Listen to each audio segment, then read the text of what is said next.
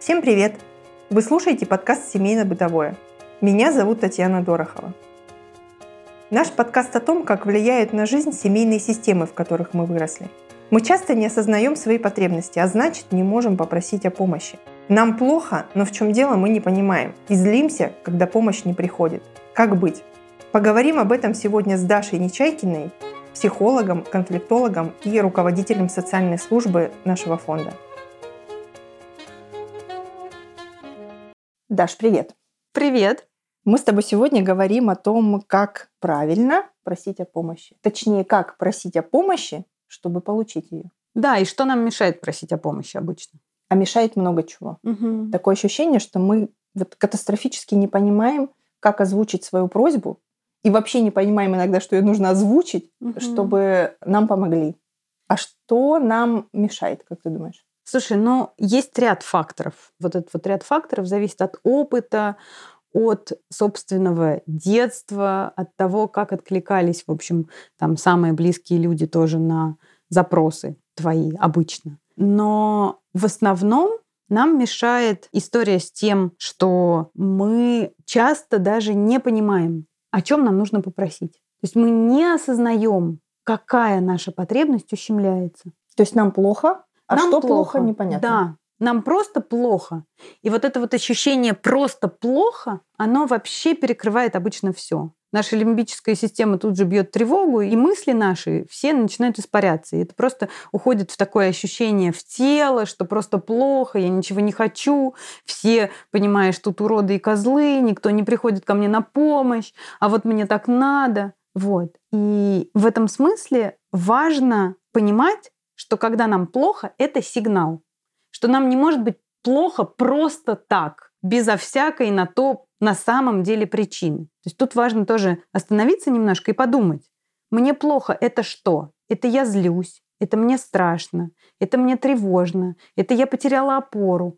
Как мне на самом деле? Или я давно хочу в туалет. Или я давно про это. хочу в туалет и забыла про это, или я давно не ела, или у меня вообще обезвоживание, потому что я не пила, или я не сплю. Что вообще со мной происходит? И когда мы начинаем вот это вот состояние раскладывать на какие-то составляющие, становится понятно, какая наша потребность где ущемляется. Если эта потребность какая-то наша в физическом комфорте, да, что я вот не высыпаюсь, или я недостаточно уделяю внимание своей еде. Вот я, например, правда забываю про поесть. И в этом смысле мне очень помогает. У меня все, все, мои, все мои близкие люди знают, что если мама, жена, там, дочь злая до невозможности, типа, Даш, ты ела? И это реально тот вопрос, который меня спасает, потому что я такая, ой, действительно не ела. Потому что я становлюсь просто невыносимая, знаешь. Про еду. Да. Смотри, я не могу забыть, что я не ела, потому что я тоже плохо читаю сигналы своего тела ем превентивно. Понимаешь? Ем все время, чтобы, чтобы. Потому что я тоже, когда голодная, очень злая, но я вот такой способ, понимаешь, нашла. Тоже Хорошо. странный такой. но- Ну, он такой, видишь, это тоже про немножечко такой прерванный контакт Да, с да, собой, конечно. конечно. И в этом смысле нам классно просто заводить себе новые привычки. Там, спрашивать себя, девочка моя, ты вообще ела? А когда ты ела? А что ты ела? То есть немножко останавливаться, выдыхать и обращать вот этот луч внимания на себя, что со мной происходит. Такой, знаешь, чек, проверка такая, где у меня что, как, что с моим телом, что с моим состоянием. И это то, что поможет нам натолкнуться на наши потребности. И в этом смысле классно тоже заводить себе новые привычки, потому что мы обычно себя очень отодвигаем. Ну, обычно люди, которые не мы, не знаю, да, люди, которым сложно со своими потребностями, они обычно себя ставят далеко не на первое место Мгм. в иерархии они у себя далеко не на первом месте. И вот тут вот важно себя возвратить на это первое место. Так, как я? Я вообще когда ела, когда я писала, когда я...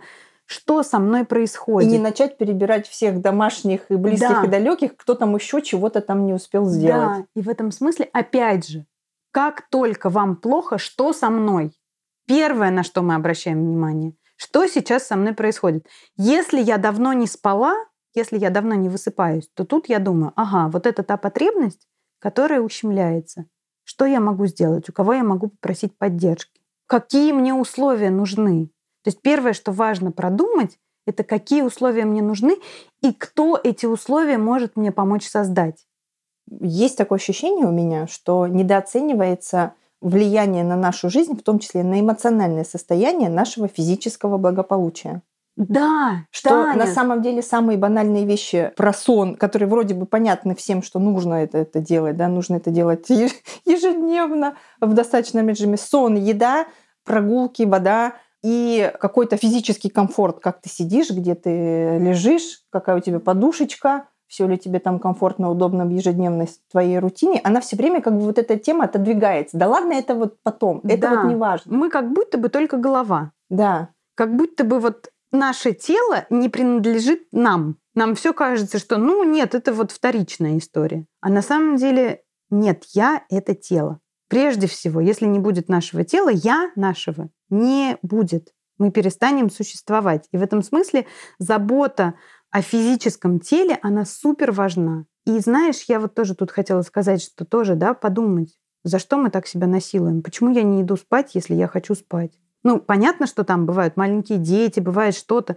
но при этом, при всем, очень часто там те же мамы с маленькими детьми, с малышами, там ребенок заснул, да, у меня есть потребность в одиночестве, да, но тут тоже подумать, как я ее могу удовлетворить не за счет сна, что я могу с этим сделать, где я могу попросить о помощи.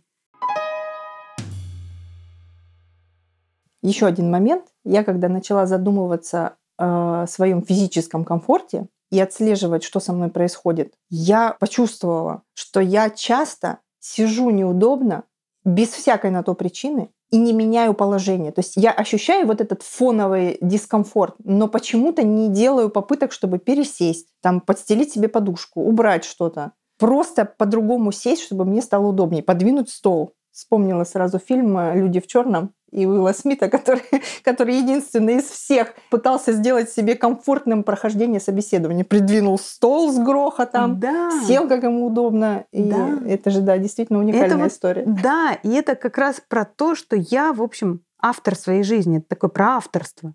Сидим некомфортно. Часто мы не дышим. Да. Понимаешь, тут тоже вот эта вот история про дыхание. Как мы дышим, где мы дышим, в какой момент, да? Ведь это же тоже такая, кажется, базовая штука. Ну, там дышит и дышит как-то нос. Ну, подумаешь. Но если мы делаем этот процесс осознанным, хоть сколько-то, если мы минуту в день дышим осознанно и помним про себя, про свое тело, на самом деле это то, что сильно восполняет ресурс.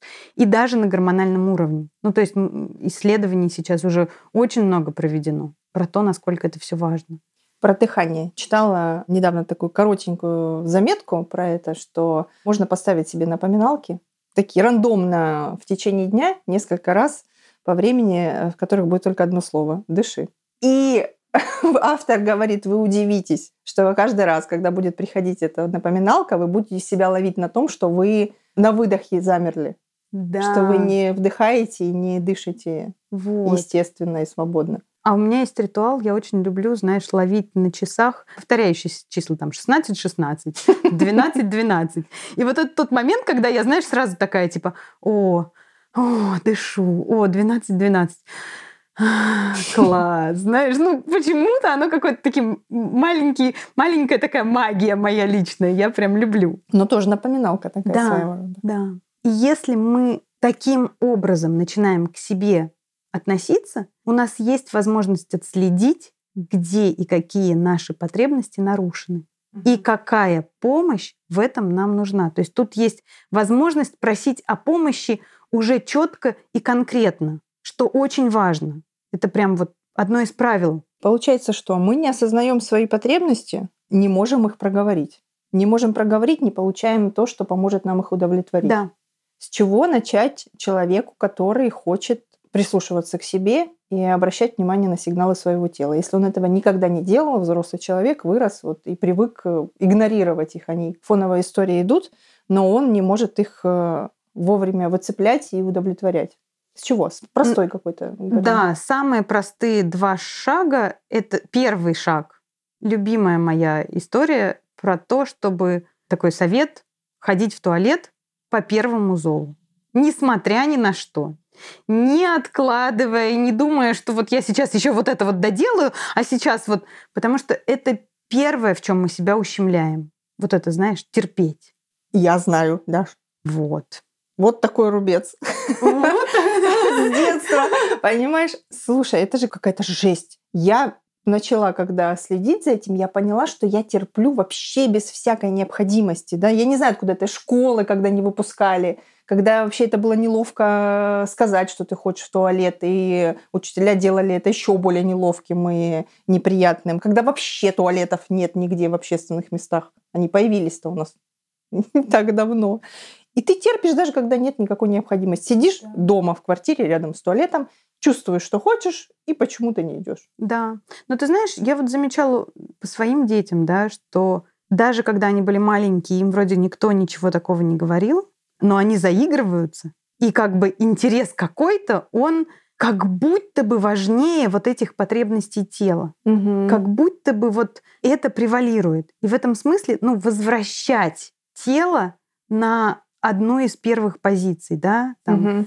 И точно так же с тем, чтобы пить. Тоже ставить там себе какую-то напоминалку и просто делать несколько глотков воды. Просто чуть-чуть, знаешь, просто возвращаться в то, как там. И делать это очень осознанным процессом. Не просто я там пью фоново, а как бы вот я делаю паузу я таким образом возвращаюсь. Как она там вода, где она там на языке, какой она температуры, как она проходит через пищевод, через горло, как она вот туда идет. Просто чуть-чуть возвращаться. Что еще нам мешает, кроме того, что мы не сознаем? Слушай, ну, нам еще мешает, конечно, чувство вины. Такое глобальное, когда нам кажется, что ну как же я тут буду, я же тут тогда сама не справляюсь, получается. А что же я? А я вообще? А я что, не могу? Все справляются, а я нет. Да. Ну ничего, все были матерями. Все же как-то справились. А вон у кого-то и стиральных машинок не было, и памперсов.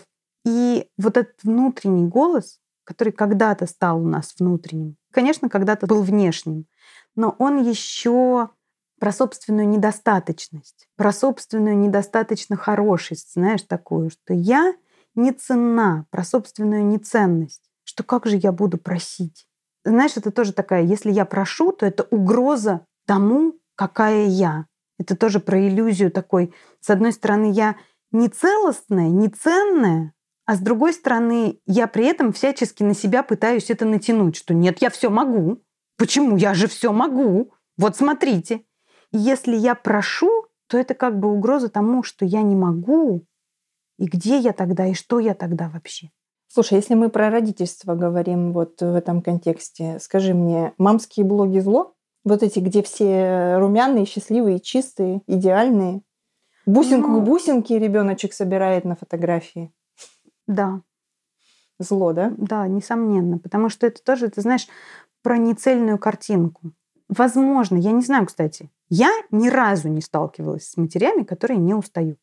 Ни разу за всю мою историю там, практики в фонде, личной практики, да, там, нигде ни разу я не видела мам, никто из моих знакомых не скажет, что «Ай, нет, мне это все легко». И я не знаю, я только в интернете вижу вот эти вот, знаешь, комментарии, что типа «Ой, ну что тут такого?» Ну, подумаешь, я вот, между прочим, четырех детей на кружки вожу, и, и готовлю, и работаю, и все на свете, и ничего. И карьеру делаю. И карьеру делаю, да. Все хорошо. Если хотеть, то можно все да. успеть. А у мужа свечной заводик и 18 слуг дома. Да, даже ты знаешь, я не думаю, что при этом это так. Да, понимаю. Потому что даже вот у меня есть знакомая, да, там, у которой действительно, ну, практически свечной заводик и 18 слуг, и при этом она действительно тоже, она говорит, что да нет, я устаю, у нее там и няни, и все на свете, но при этом все равно няню нужно там так, все равно есть определенная степень ответственности, которая, несомненно, приносит с собой уставание. Какое-то. Степень усталости бывает разная. И вот это вот, знаешь, про не обесценивать, несмотря ни на что вообще. Не обесценивать этот материнский труд, Но это же обесценивание, оно же тоже идет от каких-то внутренних супертребований, от того, что я сама, да, там типа построила себе в голове, у меня там есть такая идеальная мама, которая вот так и вот так и вот так и вот вся. Мать-героиня. Мать-героиня, да, которая всегда отзывается на потребности ребенка, которая всегда, понимаешь, ласковая, всегда она такая нежная, она всегда вообще все очень заботливая, у нее всегда приготовлено три блюда. И вот это всегда, это такой, знаешь, показатель нереалистичности вот этих вот собственных ожиданий от самой себя. И да, у меня тоже в голове есть эта там идеальная мама. Может быть, жаловаться на них в Роскомнадзор, чтобы блокировали? Да слушай, это же тоже делается из-за собственной неполноценности, вообще-то. Да, но их собственная неполноценность вредит другим. Ты знаешь, ну я все-таки думаю, что важно укреплять себя. Важно, опять же, обратить луч внимания на себя. Почему мне так сложно? Да, окей, она там какая-то идеальная мама в вакууме. Хорошо. Я тут при чем? Я живая, вот Даша, у меня там трое детей. Двое из них ходят в школу, один маленький, их нужно развести в школу, их нужно развести на кружки, везде на свете. У меня еще работа и, и, и куча всего. И я при этом устаю. И я при этом устаю. И да, у меня там, знаешь, тоже я часто ловлю себя на том, а что это я устаю? У меня же вот тут вот, например, муж у меня очень помогающий. Поле не вспахала. Да, поле не вспахала. Хлеба не напекла. Понимаешь, розы не посажены и не вырастут сами. Но, собственно говоря, тут важно останавливаться. И знаешь, тут есть классная техника, я ее очень люблю. Она называется минимум, оптимум, максимум. Угу. И вот если мы за максимум берем вот эту маму, которая все, все, все, все, все, то тогда мы от нее отталкиваясь смотрим, хорошо, а минимально, сколько эта мама может делать, чтобы, ну, хоть как-то с чем-то вот с этими, со всеми сферами справляться. Ну да, окей, там в школу надо отвезти, на кружки надо ли, и на какие надо, И какой и на ценой? все ли надо, и какой ценой. Работать, да, там, хорошо, работать. Что я могу делегировать, что я могу попросить, столько ли надо работать, как вообще. И оптимально, да, вот если мы прописываем все вот эти три столбца, то мы, в общем, можем выйти на какой-то разумный оптимум. Там из серии я читаю детям не каждый день, но как минимум три раза в неделю для того, чтобы ощущать, что да, я с ними побыла, у нас было вот это классное время там вечернего чтения, потому что каждый день я вот сейчас не могу. И классно каждый день, оно у меня в максимуме где-то стоит, что да, будет возможность, я буду читать каждый день. Но оптимально, если я сделала столько-то, ну окей, и замечать, что да, я сделала столько-то. Это позволит не испытывать чувство вины или снизить его интенсивность?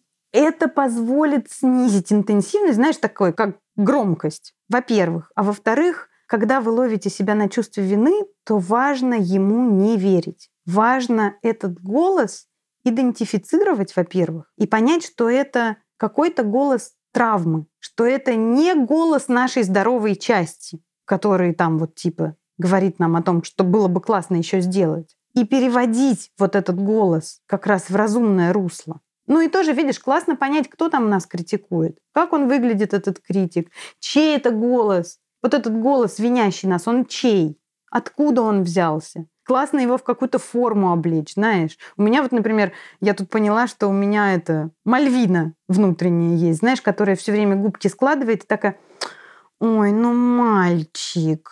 Ну вот такая, знаешь, типа, все время такая, она немножечко там и хорошо, я когда ее вижу, я такая, о, приветики тебе, девочка с голубыми волосами. Знаешь, пропала Мальвина, невеста моя. Я уже могу с ней как-то взаимодействовать. Вот это вот тоже, делать этот голос видимым.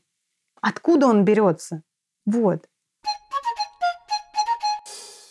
Давай поговорим про людей, которые думают, что все должны догадаться, что им нужна О, помощь. да, вот это я люблю. Вот это я люблю. Никогда не попросят, Да. но, Но всегда- страшно обижаются. Да, но всегда очень недовольна. Типа, ну ты же видишь.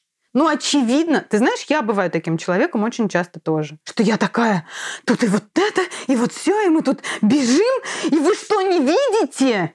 Я, у меня, знаешь, у меня иногда даже к детям бывает такое, что типа, ну что, очевидно же. Классно себя на этом ловить и тоже немножко доводить до абсурда. Вот это тот случай, когда важно усилить вот эти свои претензии, знаешь, в них поиграться. Как Например? бы внутри себя, что типа вообще, ну конечно, они-то сами, знаешь, у нас есть такая присказка прекрасная внутри семьи. Это было на южной даче, когда в период стройки, Мгм. когда у нас еще не было там транспорта, и когда мы ездили на море, наработавшись, потому что мы там строили бесконечно вот всю инфраструктуру, и на море мы ездили на велосипеде 4 километра туда и 4 километра обратно в гору. Но это был наш выбор. И у нас была там одна наша такая коллега, которая в какой-то момент, знаешь, она не могла ездить на велосипеде в силу своих там особенностей, да, и в силу того, что ей это было сложно. Но это, знаешь, это было так, что она сидела как-то за столом, и она такая, ну, конечно, все-то на море ездят. И вот это вот, и ты знаешь, и мы с тех пор взяли это как, как такой мемчик. Вот именно про это ощущение, что все-то на море ездят, и мы ржем иногда дома, что типа, конечно, все-то на море ездят. И вот это вот немножко вывести из тени вот вот эти вот свои ощущения, знаешь, сделать их тоже видимыми, придумать им какую-то смешную форму, очевидную. Как-то, знаешь, тоже каким голосом она там разговаривает. Кто это? Фрикин Бог? Кто это? Каким голосом вот это говорит, что типа понятно, ну конечно, ну вот даже не заметили меня. А я тут вроде бы такая, знаешь, и то делаю, и все делаю, и пятое, и десятое делаю. Могли бы и увидеть, и помочь. И тоже, да, себя на этом словить. Окей, что я делаю? В чем мне нужна помощь? Что именно я хочу? Потому что тоже есть такой момент, знаешь, немножечко вторичной выгоды. Вот у меня, например, он четко я себя ловлю на этом, что я когда кучу всего делаю, я такая же большая и значимая, я же тут, вот я какая, посмотрите, знаешь. То есть иногда это вообще не про помощь, а иногда это просто про признание. Типа, да, ты много делаешь, да, ты крутая, да, ты молодец. Если я себя на этом ловлю, то я могу себе сказать, я могу там записать, сколько я сегодня сделала, посмотреть и попраздновать, знаешь, там типа джигу станцевать. Ой, я какая крутыша. Тра-та-та, тра-ту-ту, молодец, я молодец. Хорошо, как быть с желанием при этом еще и остальных вовлечь во все это? Четко... Например, это выбор человека. Вот какое-то количество работы сейчас, Да. именно сейчас сделать, Да. именно вот столько. Да. Но при этом не запрашивается помощь э, словами. При этом другие члены семьи могут вообще-то сейчас не быть в ресурсе. У них может быть не быть желания, у них могут быть другие задачи, цели, там Планы еще и что, вообще, планы, да. да. И они вообще-то не обязаны включаться в эту историю. Вообще не обязаны включаться в эту историю. И тут спасает мой любимый семейный договор. Когда мы садимся и продумываем, какие вообще у нас есть дела семейные, которые нужно делать. И кто что может взять на себя. И кто что готов взять на себя. И кто за что будет отвечать. Тут тоже важно эту ответственность при этом передавать. Что окей, если человек взялся покупать хлеб, то он ходит и покупает хлеб. Ну, и мы можем проговорить, да, там, например, временные рамки. Например, там, я выбрасываю мусор, но мне не нравится, что этот мусор стоит там и целыми днями, и копится где-то. Я тогда проговариваю, что мне важно, чтобы мусор был выброшен там, я не знаю, каждый день до вечера. Чтобы на ночь не оставалось этих мусорных мешков дома. Или там, чтобы хлеб был куплен к завтраку, чтобы он у нас с утра был. В какое время ты это делаешь, мне все равно. Или там, или мы проговариваем время, но как-то мы делаем это очень четко и передаем ответственность. И если хлеб не куплен, хлеб не куплен. Все. И мы даем столкнуться с последствиями. Ой, нет, хлеба нет, извините, ребят. Нет хлеба, нет завтрака. Ну, нет, что можем позавтракать? Но тут тоже, видишь, важно не драматизировать, Мгм. не делать это, не, не нападать при этом в ответ, что там типа, ой, все, боже мой, Да. ты-то за хлебом не сходил, я-то вот все сделала, а ты-то за хлебом не сходил. А нет, ну как бы нормально учить. То есть, если мы, например, с детьми, то тут важно учить, что да, ты несешь ответственность за последствия. И не бежать самой покупать. И не бежать самой покупать. И не бежать, потому что тогда мы не передаем ответственность. Ответственность не делится, это закон такой ответственности. Она может быть только на ком-то одном. И как бы если мы ее перехватываем, то тогда извини. То тогда ты один раз побежала, а почему в следующий раз не побежала? А мама в прошлый раз побежала, а в этот раз что-то не побежала. Не знаю, почему хлеба нет. И тут вот важно помнить, что да, ну, спокойно. Хорошо, нет хлеба. Как ты думаешь тогда к этому человеку, на котором ответственность за хлеб, что можно приготовить? Придумай, пожалуйста. Нам вот нужно всем поесть.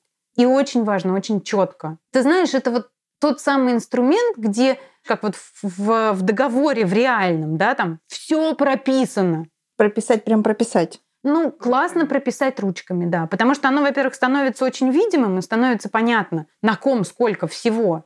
И дети, например, очень часто не понимают. Они же даже не знают ни про квартплату, ни про то, что нужно покупать эти продукты. Ну, то есть они откуда-то появляются и появляются нормально. В холодильнике. Да, в холодильнике. И про то, что их нужно в этот холодильник разложить. И про то, что туалетную бумагу нужно повесить на ее место.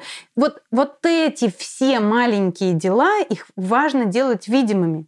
Потому что мы таким образом тоже же готовим, на самом деле, детей к собственной жизни. А угу. тут тоже, знаешь, такое, что когда мы сами не готовы были вот к этому, вот оно у нас тоже появляется, что типа, блин, столько всего, я тут столько всего делаю.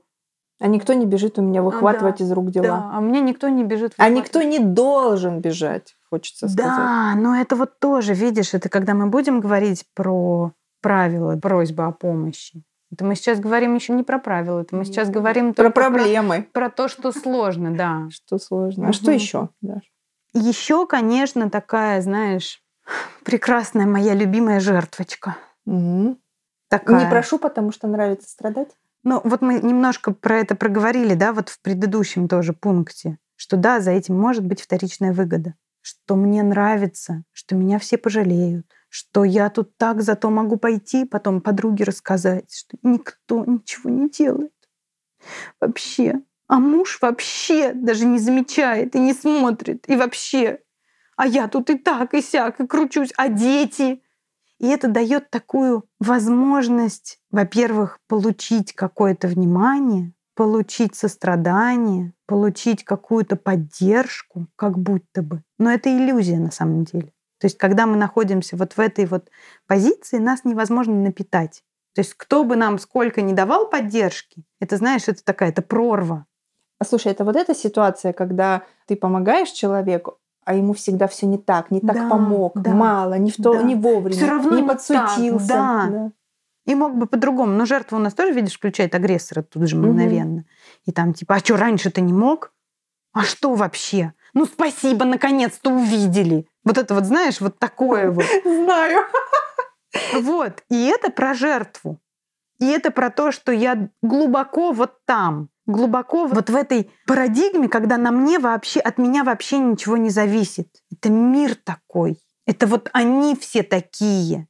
Это вот все ужасно. Это, знаешь, я очень люблю картинку, где э, такой барабан, типа как в поле чудес, и там типа кого бы сегодня обвинить, и там такие эти сегменты, на которых написано там типа правительство, э, там начальник, семья, там родители, и вот это вот типа вращайте барабан, кого бы сегодня обвинить. И вот это про жертву. Кто сегодня не такой? И там вообще нет луча внимания на себя. И тут опять же, как из этого состояния выходить? Подожди, как понять, что ты в этом состоянии? Ну вот а если вам кажется, если есть ощущение, что это не я, а это все они, то это сто процентов про это состояние. Угу. Если нет вопроса, да, там про меня, если я себя в этом вообще не ощущаю и не чувствую, а это вот все, вот, им все надо, им все мало. Я и так, и сяк, а им вообще. И никто мне не помогает. И вот это вот, знаешь, такой надрыв. Тоже вот в жертве очень много вот этого надрыва такой драматизации, вот этого никто, никогда, о боже. Мать дура. Да, да, да, да, да, вот это вот все, понимаешь? Это вот про жертву. Это вот как раз про эти манипуляции. Видишь, тут еще такая штука, что они, конечно, потом включают чувство вины. Вот тут вот все ходят по этому треугольнику. Кто-то начинает тебя спасать, тут же включается в это вот. И а, делать-то что с этим? Ну, выходить из треугольника важно. Потому что пока мы не выйдем из треугольника, нам не будет принадлежать наша жизнь. Вообще. Конкретнее конкретнее. Вот я ловлю Если себя на я мысли. себя ловлю да. на мысли, что все уроды, угу. то я такая, знаешь, типа, так, И вот я очень люблю вот эту метафору с прожектором. Когда я мысленно переключаю на себя, вот знаешь, там типа оп, и луч внимания на себя перевожу. Так, а я-то что? Я такая, вот, знаешь, все светило на них, на всех. Вот этот урод, и вот этот дурак, и вот этот козел. И вот важно тут вот этот прожектор повернуть на себя и спросить себя, где я в этом?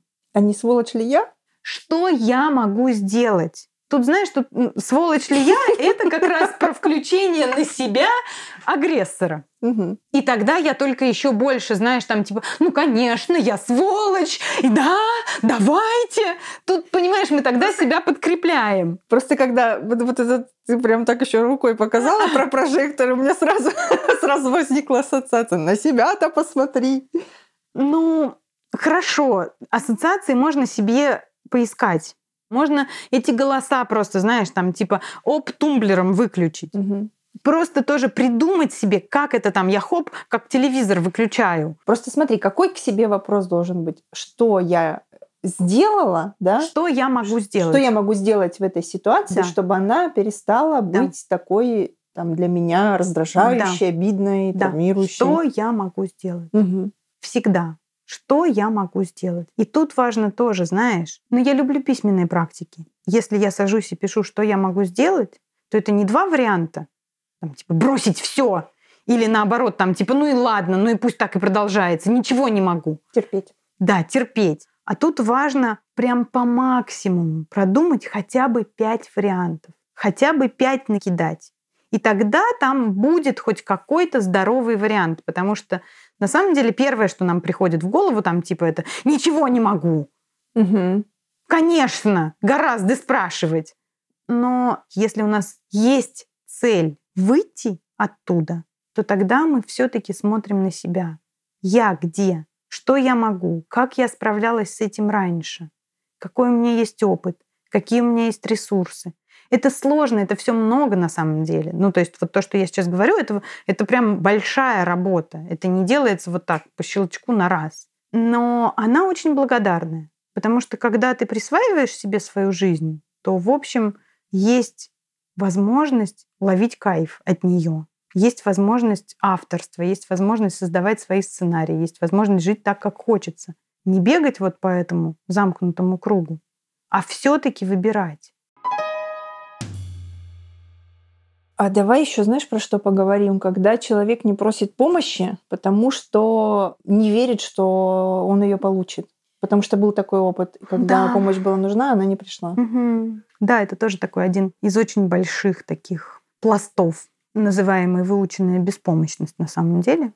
Про выученную беспомощность есть много разных материалов, про нее прям много всего написано. Очень я люблю. Возможно, видели в интернете ролики про блог, который мой... Вот я прям очень люблю. Он страшный. Я рыдала, когда ну... на него набрела когда-то да. в разгар работы с психологом. Вот ты понимаешь, да, он с одной стороны страшный, с другой стороны он так отражает наше вот это. Коротенький ролик, я ссылку прикреплю к описанию нашего подкаста. Суть в том, что блог сажают, там довольно большое количество блог, сажают в банку и закручивают крышку. И они какое-то время там находятся. И Подожди. они пытаются выпрыгнуть? Да, их сначала сажают в банку, и они из этой банки могут выпрыгнуть на самом деле. До того, как завинтили крышку, они прыгают так высоко, что они могут из этой банки выпрыгнуть. Ну, блохи вообще высоко прыгают. Да, то есть они легко из этой банки на самом деле могут выбраться. Да. Но потом эту банку там закручивают крышкой или накрывают листом просто бумаги. Угу. И через какой-то момент, когда снимается эта крышка или этот лист бумаги, блохи прыгают ровно на высоту банки. Да. Они не могут прыгнуть выше. Потому что они делали попытки выпрыгнуть, ударялись в э, крышечку и перестают это делать, когда даже нет уже объективного этой да. преграды. Да. Или я еще очень люблю такой, знаешь, образ вот этих вот индийских слоников, которых бедных несчастных в детстве привязывают к дереву. Их привязывают веревочкой, и они пока маленькие, вот они на длину этой веревочки отбегают, их эта веревочка держит, и, в общем, все. Дальше они возвращаются к этому дереву. Или бегают вот в радиусе этой веревочки. И когда слон вырастает большой, его можно привязать шелковой ленточкой. к маленькому столбичку. И он даже не попытается дернуть за эту шелковую ленточку, которая порвалась бы от одного его маленького вообще усилия. Все, он настолько привык, что нет, что это невозможно, что он даже не пытается. И вот это вот, знаешь, это такая очень печальная, с одной стороны, история, а с другой стороны, дающая много надежд. Потому что когда мы сталкиваемся вот о нашей рамке, что нет, это невозможно, важно помнить, что это просто та шелковая веревочка. И вот просто, знаешь, держать этот образ в голове, что это просто наш опыт. Очень часто люди не просят, когда им отказывали в помощи в детстве, когда говорили, что справляйся сам, что ты опять пристал, что ты их все время хочешь, когда не давали достаточного внимания. Это та история, с которой сложно справиться самому. Но опять же можно начать с маленького шага, можно начать замечать свои победы. Можно начать замечать, сколько всего ты уже на этом пути сделал, сделала, сколькими компетенциями ты обладаешь, сколько знаний у тебя есть, как ты уже справляешься. Потому что на самом деле, даже если мы посмотрим на человека, которому кажется, что он совсем-совсем-совсем не справляется, он же все равно живой. То есть все равно есть на что опираться, он все равно как-то что-то делает. Даже там самые сложные случаи, вот у меня бывают в фонде, да, что у нас бывает, что у нас приходят прям сложные случаи. Но тут всегда важно мне напомнить, что смотри, ты пришла, ты уже шаг сделала. Смотри, ты какая крутая. И вот себе тоже замечать, и записывать, и смотреть, и вести прям вот список этих побед. Что было классно, что у меня получилось. Встала сегодня с кровати. Эй, я встала с кровати! Пойду запишу. Почистила зубы, почистила зубы. И вот тоже, знаешь, ритуалы тоже очень помогают в этом смысле, что да, вот у меня есть набор ритуалов, которые меня вытаскивают. Добавлять к этим ритуалам что-то одно маленькое, что я никогда не делала. Вот. И тоже, да, помнить, что если я никогда не просила о помощи, или если я просила и кто-то не отзывался, это не значит, что все, что помощь никогда не придет. Ты знаешь, тоже вот такая история, да, что вот я смотрю на наших клиентов, и гораздо быстрее выходят из сложностей те, кто стучится во все двери. Так, пойду еще вот туда, а еще в эту организацию, а еще вот сюда. Так, а я тут у юриста. Где же есть бесплатные юристы? Ну, то есть те, кто все-таки делает шаги к тому, чтобы выйти из этой ситуации. Потому что самые сложные истории тогда, когда как раз человек не верит совершенно. И не делает попыток. И не делает попыток. И тогда мы укрепляем вот это вот я этого человека, да? Что ты можешь? Как ты? Что ты уже делала? Посмотри внимательно, заметь, запиши. Смотри, ты вот с этим справляешься. И вот с этим справляешься. Ух ты, как ты классно. И вот так с собой разговаривать тоже. Очень бережно, очень вдумчиво, очень замечая себя. Давай представим, что мы в идеальном мире, справились со всеми своими сложностями внутренними. Как звучит алгоритм просьбы о помощи из своего здорового состояния? Угу. Ну смотри, из своего здорового состояния. Первое, что мы сделали в здоровом состоянии, это мы отказались от иллюзий и от ожиданий, что нам обязательно помогут именно так, как мы сейчас попросим. Угу. Нет, прощайте мои ожидания. Возможно, не так. Возможно, кто-то другой, возможно, не этот человек. Но мы прощаемся с ожиданиями, что только так и никак иначе. Потому что это тоже такая частая ловушка.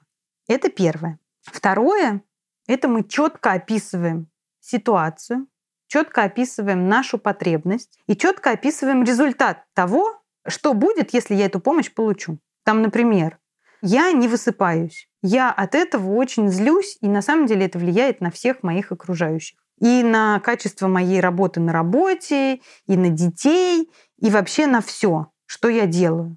В том числе там на тебя, муж, у которого я сейчас, например, прошу помощи. Мне важно высыпаться хотя бы раз в неделю.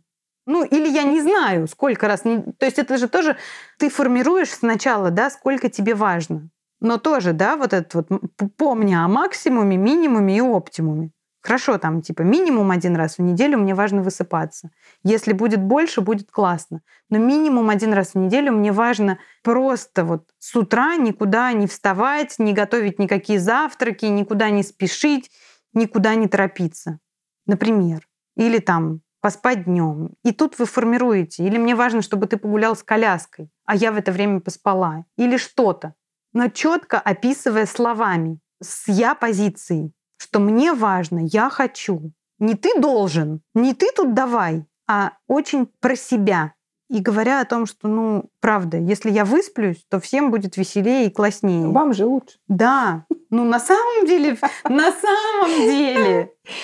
Вот, это же на Э, самом это деле я так. позиция или, или уже ехидная я Ну, позиция? ехидная, конечно, я позиция, но в смысле того, что я встану нормальным человеком. Вот мне прям важно это. Ты говорила про то, что быть готовым, потому что тебе Да, быть готовой- не удовлетворят твою просьбу. Да, быть готовой к отказу.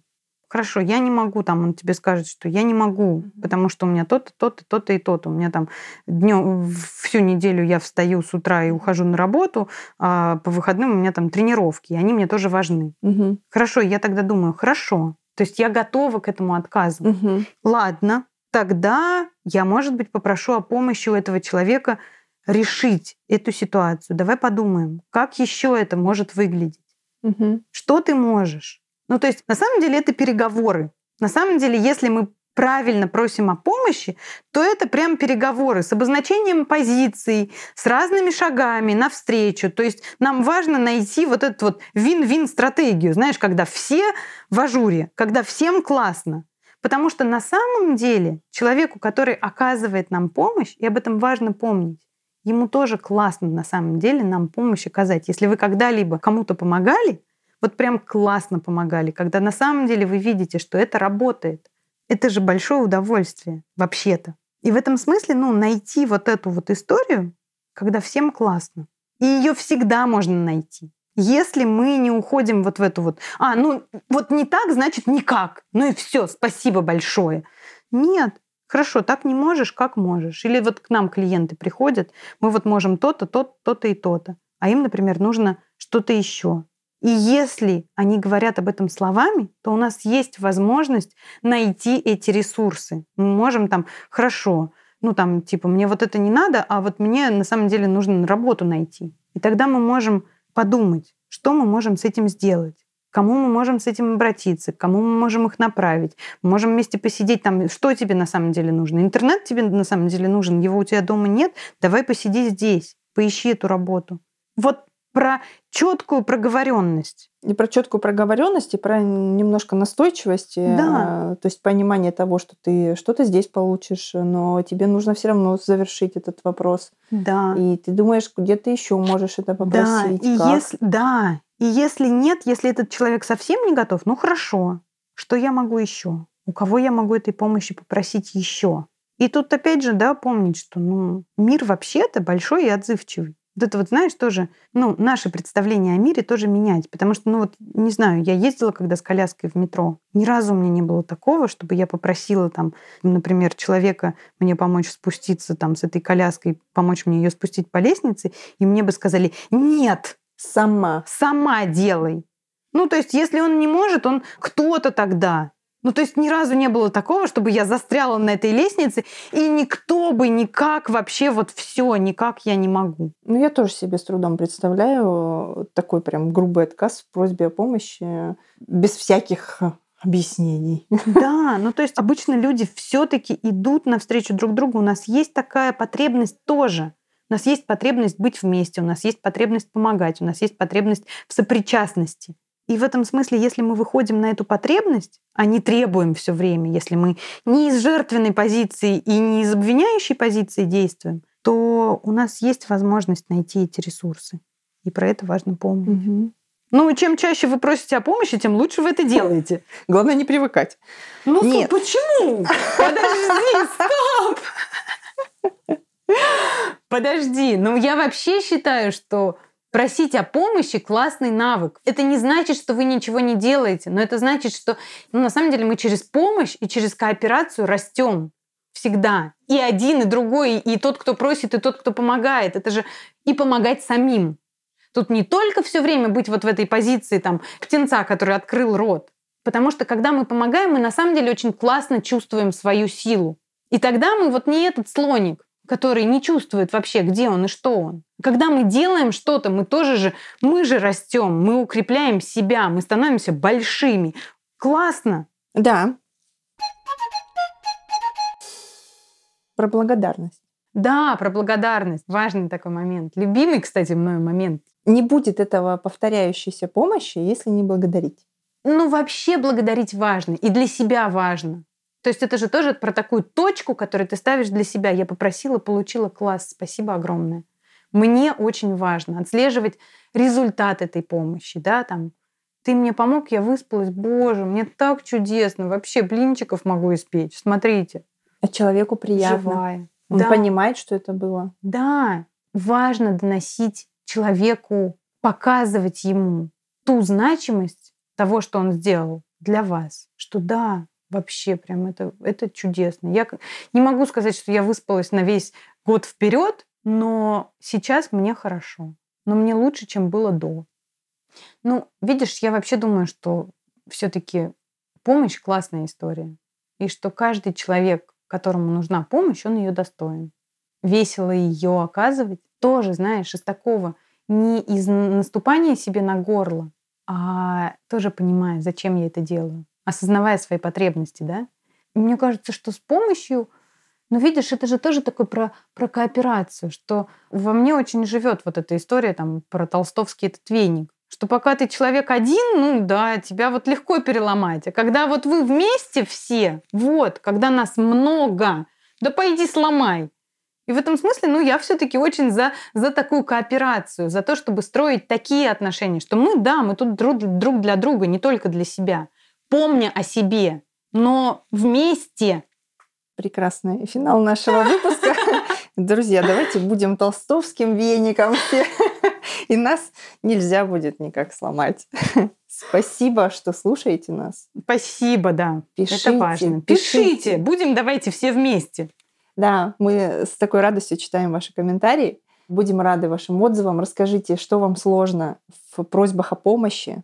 Как, может быть, вы преодолели какие-то свои трудности с этим? Помогло ли вам это? Может быть, у вас какие-то вопросы еще есть к Даше о том, э, что мы сегодня обсуждали? Пишите с ну, радостью. и с просьбами о Будем. помощи тоже пишите. И с можем, просьбами о помощи. можем тренироваться на котиков. Да, можно. А давай мы, Даш, э, предложим такой э, небольшой челлендж нашим слушателям. В течение ближайшей недели, после того, как вы послушаете подкаст, попробуйте пять раз попросить разных людей о какой-то услуге, о помощи, совершенно любой. Может быть, незначительной, может быть, значительной. И напишите нам, что у вас получилось. И да, мы... пять раз максимально, три раза оптимально, один раз минимально. Хорошо, так и сделаем. В общем, запускаем челлендж. Пишите нам письма или оставляйте комментарии. Мы будем в наших соцсетях э, публиковать лучшие истории, обсуждать их и вместе учиться быть благодарными, просить помощь и становиться толстовским веником. Пока! Пока.